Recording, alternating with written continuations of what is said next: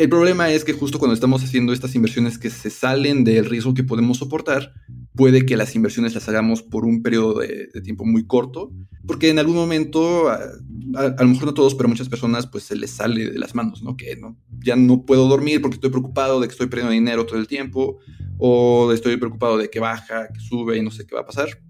Entonces, en algún punto, estas personas sacan su inversión, dejan de aprovechar el interés compuesto y a la larga alguien que se mantuvo invirtiendo por décadas termina juntando más dinero.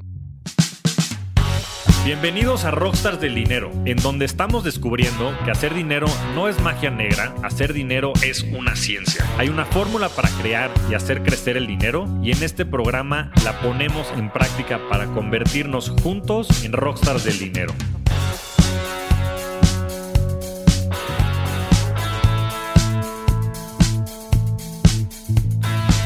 Como muchas personas, cuando Eduardo salió de su primera carrera, no tenía la menor idea de cómo mantener sus finanzas sanas y estables.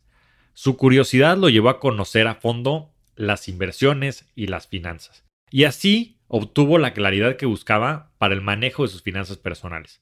Ahora, bajo este mismo nombre, tiene uno de los canales más influyentes de toda Latinoamérica en materia educativa financiera con impacto a cientos de miles de personas que buscan vivir con bienestar. No pierdas tu tiempo, inviértelo en esta gran conversación con Eduardo Rosa.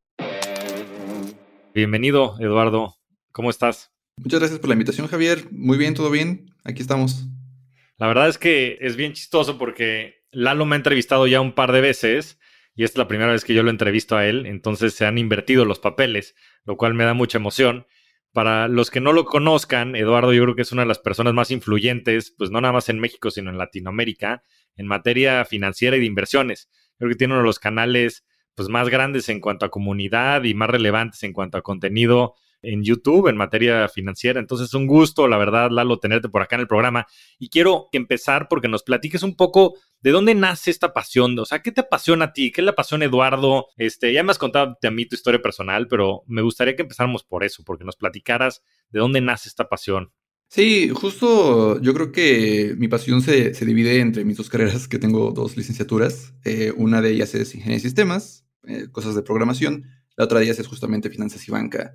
Y yo creo que estas dos pasiones, ambas, las traigo desde la preparatoria, que tenía la inquietud de ver cómo se ven los mercados, pero también tenía la inquietud de saber cómo se hacen aplicaciones para teléfonos. Y bueno, ya con las carreras poco a poco ir profesionalizando estas pasiones, ¿no? En cuanto al canal, pues sí, justo empezó todo hace poco más de dos años, que pues yo eh, ya terminando la carrera en finanzas y banca, ya habiendo investigado, leído en muchos libros, en artículos, por internet, por todos lados, yo ya, pues digamos que tenía las respuestas para muchas de las preguntas que yo me había hecho anteriormente sobre en qué debo de invertir, cómo es que debo de acomodar mis finanzas, cómo voy a planear mi retiro, etc. Pero me di cuenta que las respuestas en realidad no eran, pues no estaban tan fáciles de, encontrar, ¿no? Incluso en, pues en 2019 el Internet ya estaba por todos lados es como lo vemos ahora, que podemos encontrar casi todo, eso aún yo creo que al menos yo sentía que faltaba esa parte y fue como nació el canal, ¿no? De hecho, curiosamente el canal lo empecé, yo creo que hace cuatro o cinco años, la verdad no recuerdo muy bien, creé un canal de finanzas porque pues yo tenía la inquietud de crear un canal. Y como estaba cursando la licenciatura, pues lo creé, pero nada más creé como dos, tres videos que no tienen nada que ver al formato en que los hago ahora. Entonces, por ahí luego unas personas me dicen, no, pero tu canal ya tiene cuatro o cinco años, sí, pero es que esos videos en realidad no los cuento porque fueron completamente distintos. Ya justo fue en agosto de 2019 cuando ya empezó con el formato que tiene ahora y con la consistencia, ¿no? De tres veces a la semana. No, buenísimo. Y, y la verdad es que creo que le has dado al clavo porque sin duda había un vacío en temas de cultura y educación financiera. Y de repente la educación financiera suena como a de hueva, ¿no? O sea, como que la gente dice, puta, tengo que estudiar y cómo le voy a hacer. Y creo que la clave de lo que has podido hacer es que das educación financiera, pero de una manera muy entretenida. Sí, bien importante porque efectivamente, ¿no? Este, si hablamos de, incluso de finanzas en general, normalmente pues creemos que se trata completamente de matemáticas y a muchas personas no necesariamente les gustan las matemáticas, muchos incluso odian las matemáticas. Entonces yo creo que es parte de las razones por las que pues buscamos poco pues, sobre finanzas personales, sobre mejorarlas. Escuchamos, ¿no? Que inversiones creemos que es para puros millonarios. Escuchamos de presupuesto, se oye, ah, qué flojera estar haciendo presupuesto todos los meses, etcétera. Pero sí, justo es, pues, intentar darnos cuenta de que muchas de esas eh, concepciones que traemos en realidad no son como lo imaginamos y que, por ejemplo, podemos invertir muchísimo más fácil de lo que quizás imaginamos. Un presupuesto puede ser cuestión de sentarse 30 minutos y no de crear unas hojas de cálculo enormes y que las matemáticas incluso no es lo único que, tenemos que contemplar, ¿no? Y efectivamente no es necesario pues cursar una ingeniería o una licenciatura completa, por mucho educación financiera que se escuche, es en realidad mucho conocerse a, a uno mismo más que aprender de matemáticas o estar estudiando, pues no sé, cómo son en los mercados, etcétera. Sí, de acuerdo. Porque además, siempre lo hemos platicado muchas veces aquí en el podcast, pero yo estoy convencido de que las inversiones son mucho más acerca de cómo te comportas de lo que sabes, ¿no? En cuestión como financiera.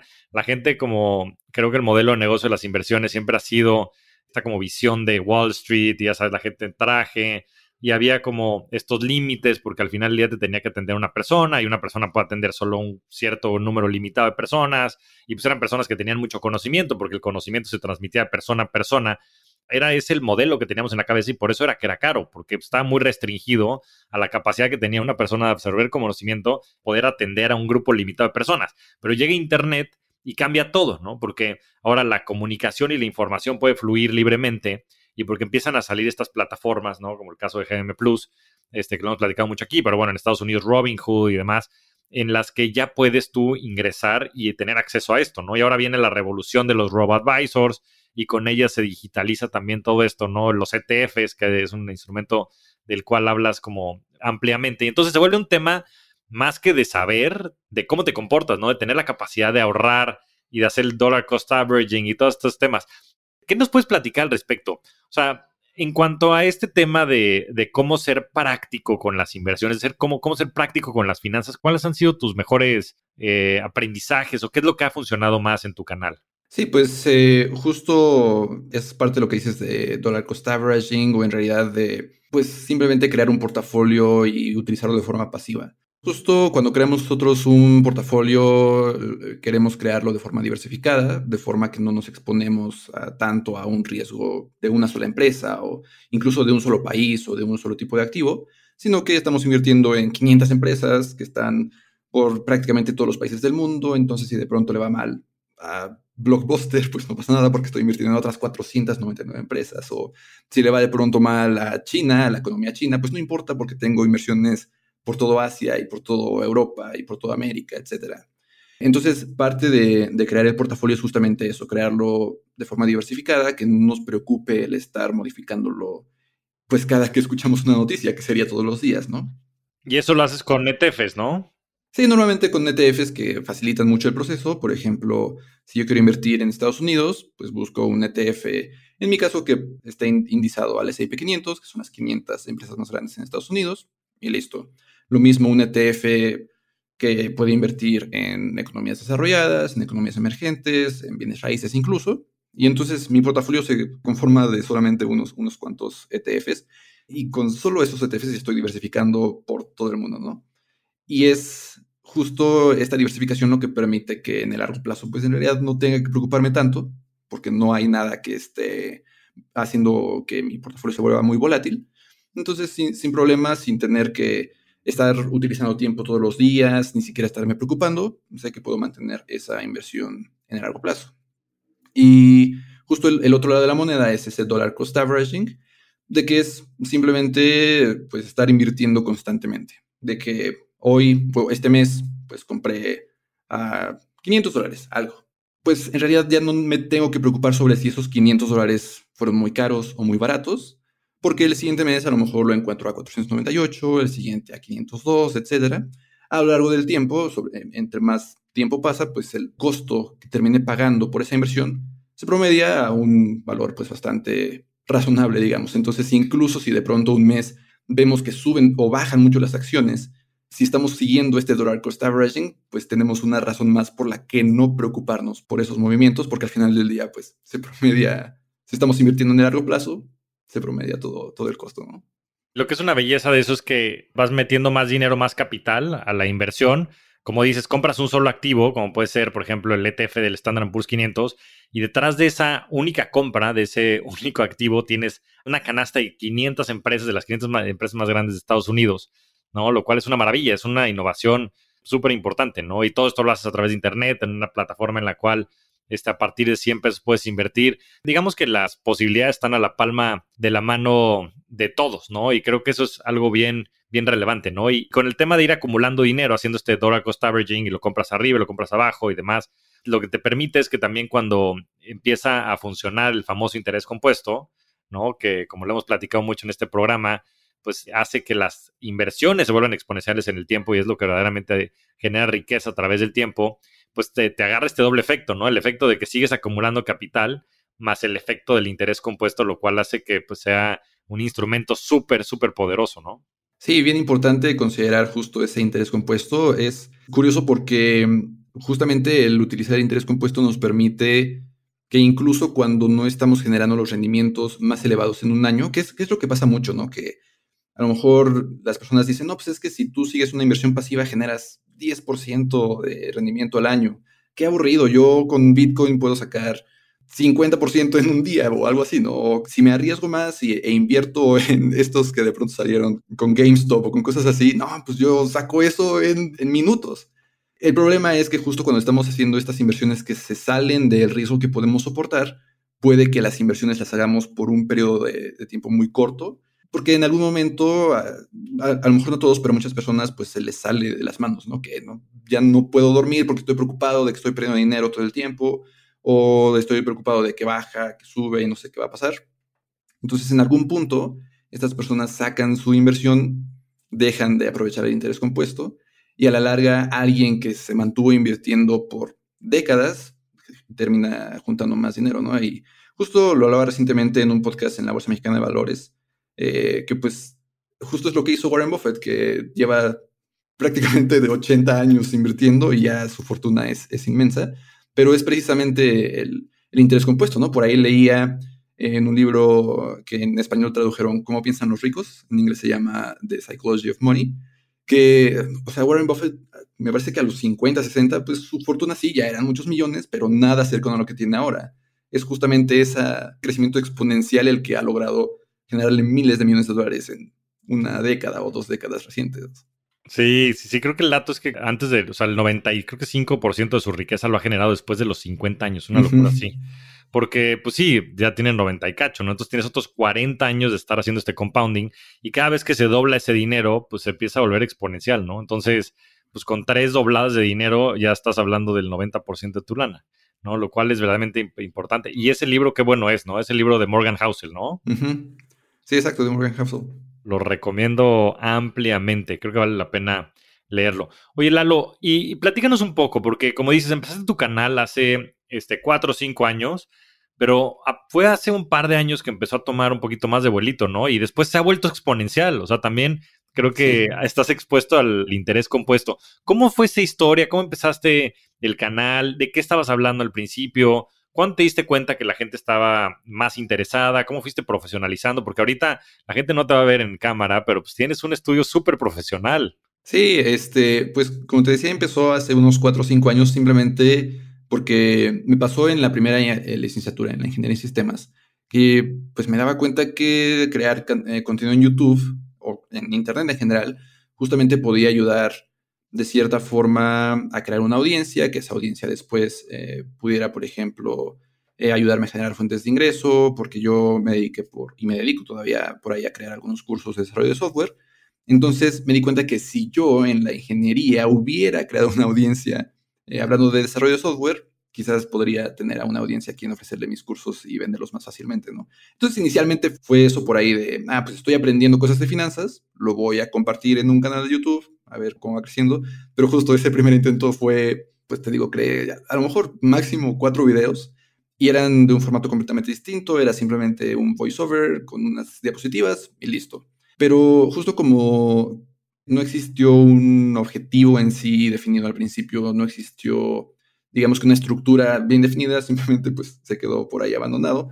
Fue ya justo en 2019, hace poquitito más de dos años, dos años y un mes, que en agosto empecé a subir, ahora sí, yo por ahí había visto un video de Matt Diabella, es un youtuber en Estados Unidos, bueno, ahorita anda quién sabe por dónde, pero él habla mucho de productividad y habla mucho de, desarrollo personal y habló en un video sobre una ley de los tres años que se me hizo súper interesante, que es acerca de cómo cuando quieras hacer un proyecto, cualquier proyecto que sea, te des tres años para intentar pues hacerlo algo, algo exitoso, ¿no? Porque muchas veces somos muy impacientes y creamos un canal de YouTube o un podcast o un blog o algo y queremos que en un mes ya tengamos los miles de millones de seguidores y que ya nos esté generando ingresos y esto y lo otro. Y pues la verdad es que un mes no es nada. Entonces, si al contrario tienes esa perspectiva desde el principio de que vas a estar haciendo esto tres años al menos, pase lo que pase, pues los pequeños tropiezos que se vayan dando pues no tienen tanta importancia, ¿no?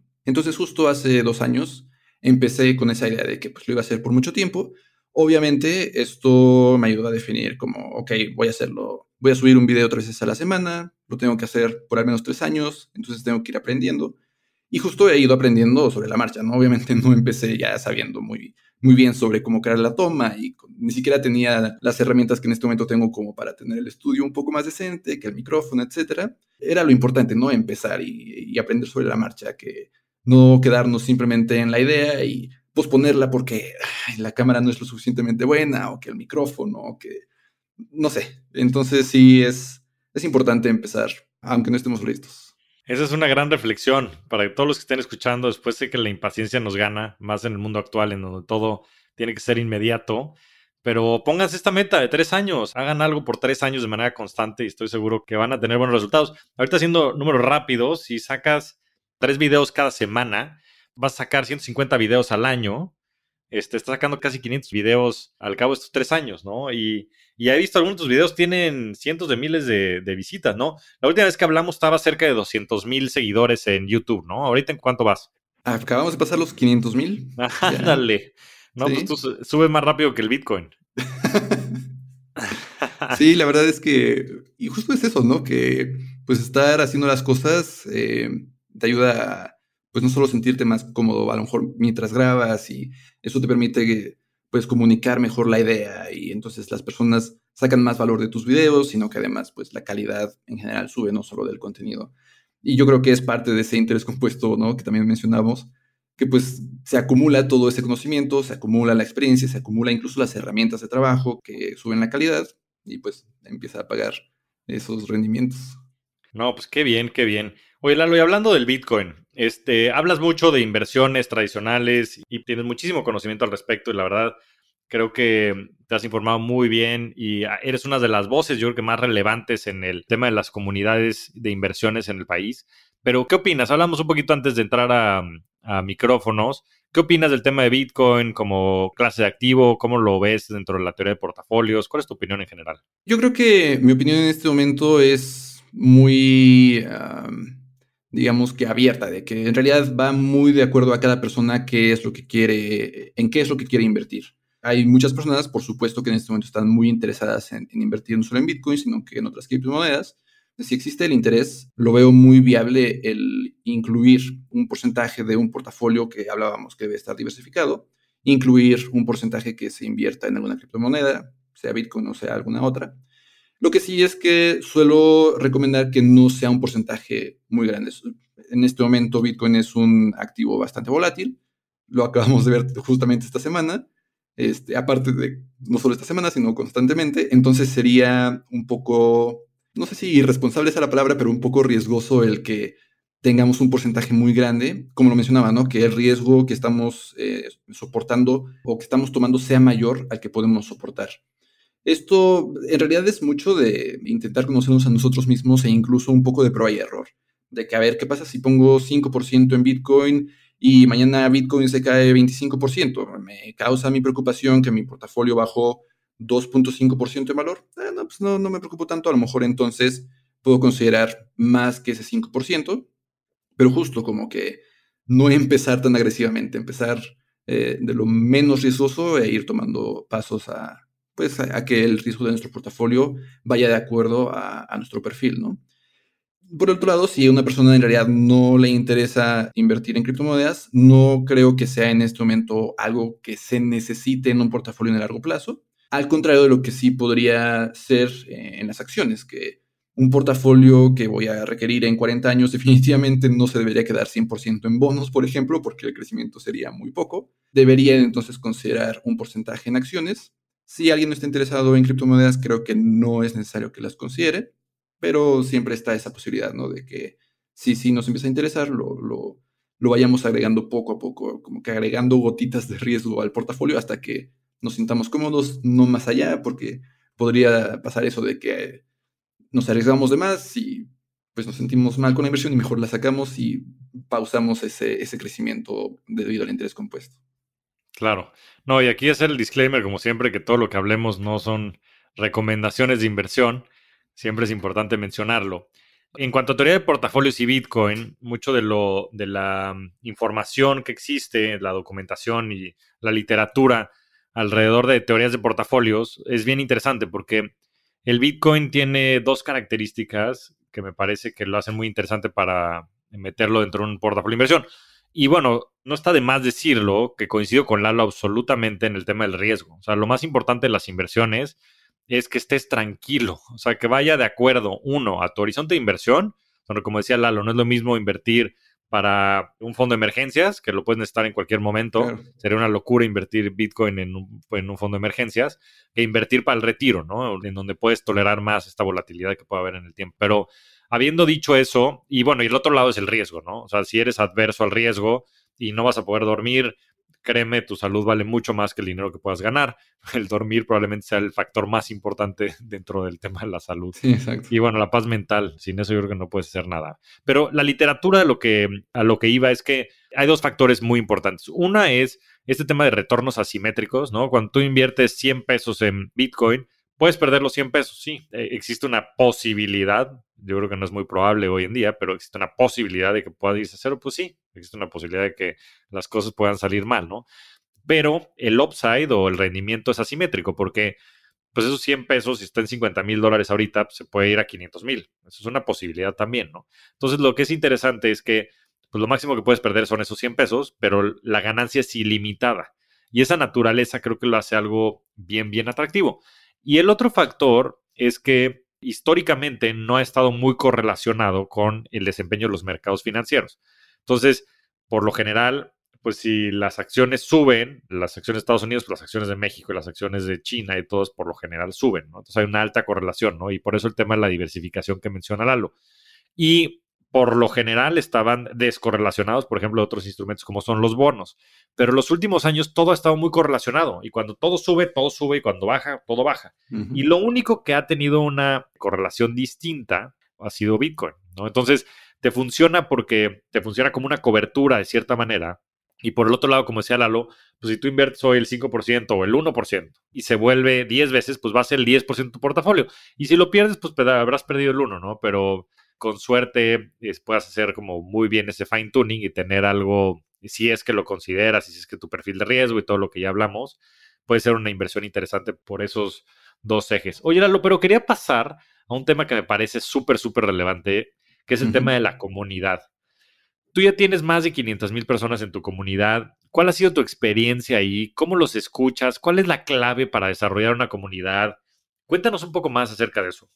Sí, sí, pues eh, lo, cierto es que ha sido un crecimiento bastante acelerado. Como decías, no hace no mucho tiempo estábamos en 200 mil, acabamos de pasar los 500 mil y ya estamos por ahí de los 515. Eh, yo creo que justo una de las cosas importantes, más allá de por supuesto ser eh, consistente y estar creando contenido pues relevante, creo que es muy importante el identificar qué, qué tipos de temas están llamando la atención o qué tipos de dudas están intentando comunicarnos, ¿no?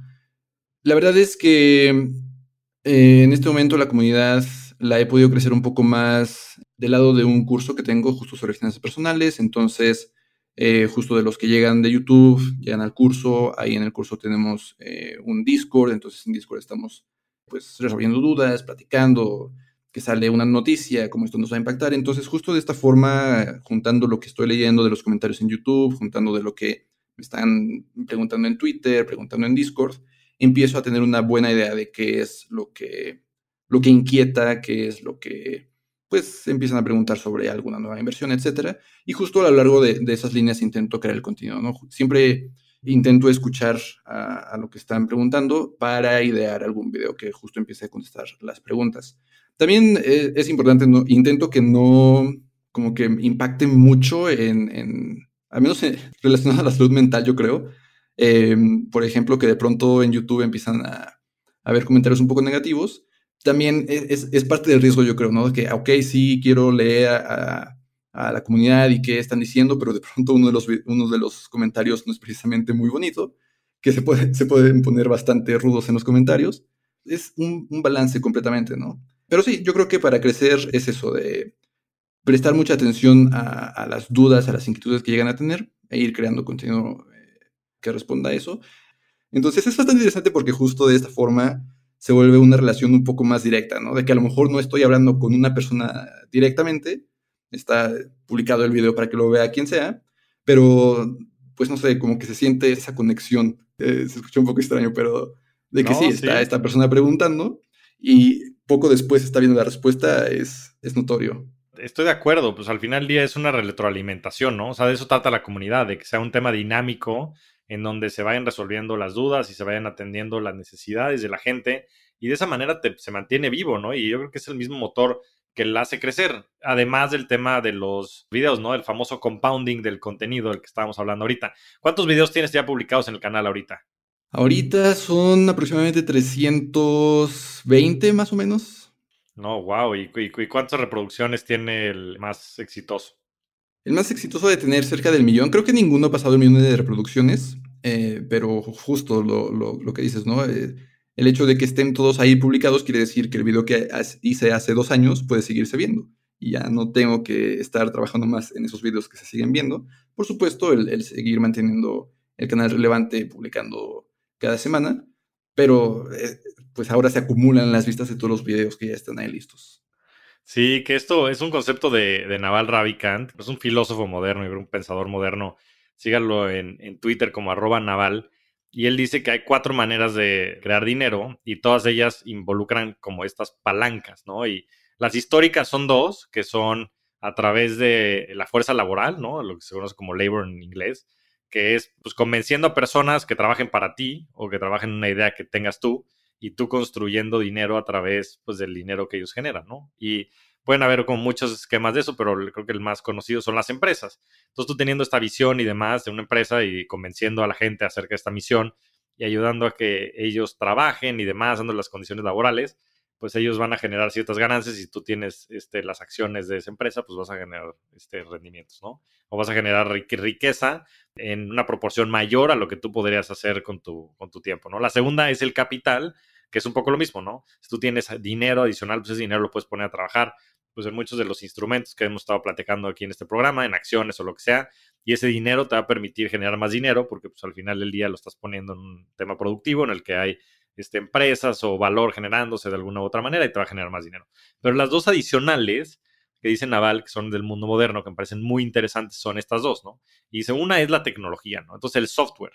Entonces el software es una fuente de ingresos, es generar dinero mientras duermes.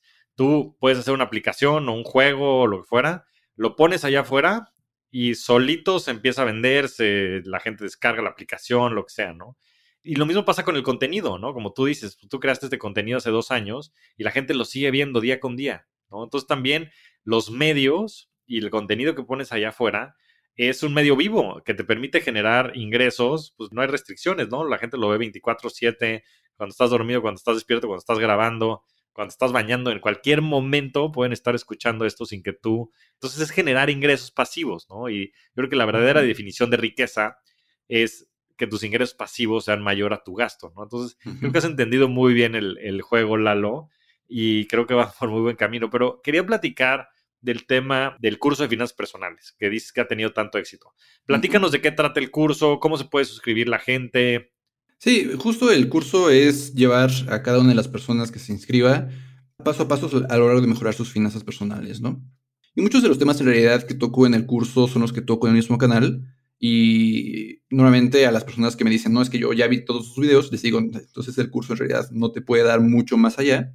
Lo que sí es que el curso, uno de los principales diferenciadores con mi canal es justamente que te toma de la mano, paso por paso, a crear todo, empezando con definir tu presupuesto y ver en qué estás gastando y ver en qué puedes reducir tus gastos, pasando a crear tu fondo de emergencias, empezar a invertir, planear para tu retiro, incluso hay un módulo sobre generar nuevas fuentes de ingreso, ¿no?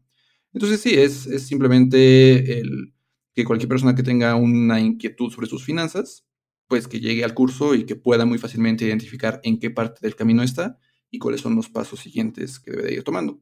Y para cualquiera que se, pueda, que se quiera inscribir, puede ir a cursos.eduardorosas.mx y ahí este, tendrá toda la información. Por supuesto, puede ver el temario para ver qué temas se van a tocar. Incluso por ahí hay algunas lecciones que son gratuitas, que cualquiera puede tomar sin necesidad de inscribirse. Y ya, pues cuando se inscriban, pues ahí este, se da el acceso al resto y a la comunidad de, Discord que mencionaba también. Buenísimo, Lalo. Pues yo le recomiendo mucho a la gente que vayan y se inscriban en el curso. Creo que hay muchísimo que aprender y bueno, pues hay 500 mil personas que lo validan, ¿no? Entonces creo que es un buen sello de confianza. La comunidad le ha gustado mucho lo que estás haciendo y estoy seguro que a toda la comunidad de Rockstars del Dinero les va a gustar también mucho, mucho el contenido. Lalo, bueno, pues ya estamos llegando a la parte final y me gustaría entrarle a algunas preguntas, empezando por que nos platiques cuál ha sido tu mayor aprendizaje financiero. Sí, yo creo que eh, sobre todo recientemente este tiene un poco eh, menos que, que, lo aprendí, que es las finanzas, pues no es todo matemáticas. Muchos, eh, yo creo que la mitad de la respuesta a nuestros problemas financieros es nuestra psicología o nuestras emociones y cómo nos sentimos en diferentes situaciones.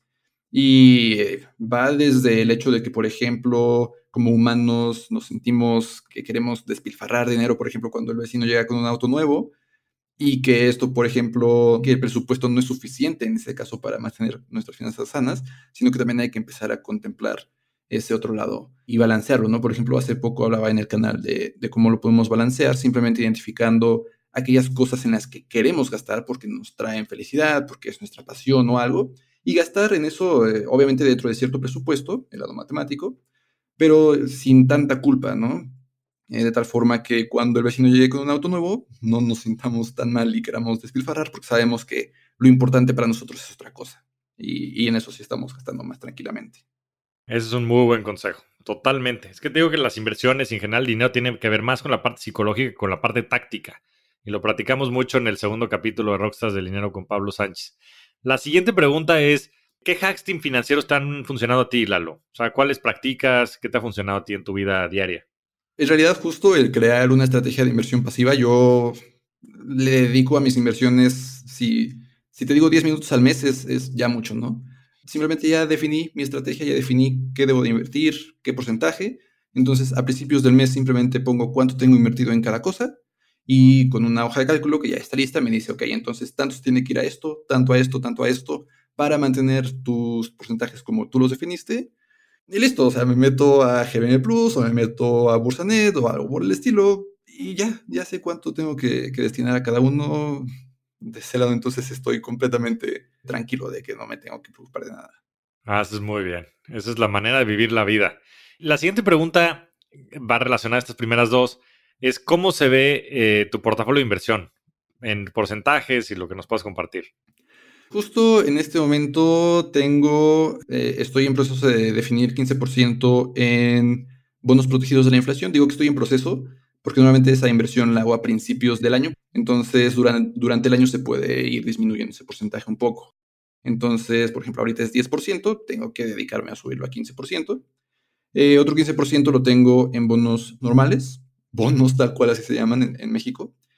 Y por ahí tengo 20% eh, en bienes raíces, tengo 15% destinado a economías emergentes, principalmente China por el ETF que estoy ocupando, pero incluye México, incluye Brasil, incluye Corea del Sur, incluye varios, varios países en, en Asia también. El resto, un pequeñísimo porcentaje en economías desarrolladas excluyendo Estados Unidos y el resto está destinado a Estados Unidos.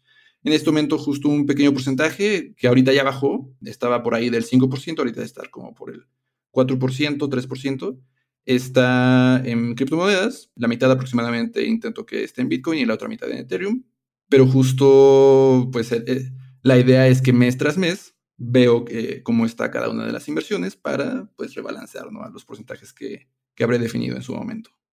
Buenísimo. Y si quieren entrar a más detalle del, portafolio de Lalo, entren a su canal de YouTube, ahí habla con mucha más profundidad acerca de estos temas, entonces ahí seguramente encontrarán mucho contenido y lo recomiendo ampliamente. Creo que ha sido la fuente de información y de conocimiento y educación de decenas de miles de mexicanos y yo estoy convencido que gracias a Lalo y este, gracias a otros grandes colaboradores y colegas que tiene también eh, compartiendo información es que pues México va en este camino de democratizar las finanzas y ahora en Latinoamérica, que también es un tema bien importante de democratizar las inversiones y darles acceso pues a más de la mitad de la población que en América Latina no tiene el, servicios financieros básicos, servicios bancarios básicos, pues la verdad es que, estoy convencido de que esfuerzos como el de Lalo son los que en verdad están moviendo la aguja en ese sentido. Y mi última pregunta, querido Lalo, que le hago a todos, es, ¿Cuál ha sido tu mejor inversión? Y esto lo digo en el más amplio sentido de la palabra. Yo creo que definitivamente el seguir aprendiendo todo el tiempo, o mi educación en general, ¿no? Es simplemente lo que ha permitido hacer inversiones financieras, por ejemplo, me ha permitido el estar tranquilo, me ha permitido el que mi salud esté bien, entonces eh, yo creo que de ese lado, obviamente, o sea, no habría podido haber hecho las inversiones de forma segura, de forma relacionada a mi riesgo, de forma que no me preocupe, si no antes me hubiera puesto a estudiar, si no antes me hubiera puesto a aprender nuevas cosas. Y así como te hablo de, mis inversiones, así de los trabajos que, he realizado o de las fuentes de ingreso que he creado. No las podría haber creado si no antes hubiera hecho la inversión en mi educación. Entonces, no sé los rendimientos que ha generado, no lo he escrito cuánto ha sido mi ingreso y etcétera, o cuánto invertí en ello, pero impresionantes los rendimientos, ¿no? Porque de la primera ingeniería, la segunda licenciatura, incluso la educación no formal a través de cursos en internet o libros, se aprende un montón de cosas que después obviamente hay que irlo aplicando, de lo contrario pues no sirve de mucho eh, lo, aprendido, pero justo yo creo que, que esa sería definitivamente mi, mi mejor inversión.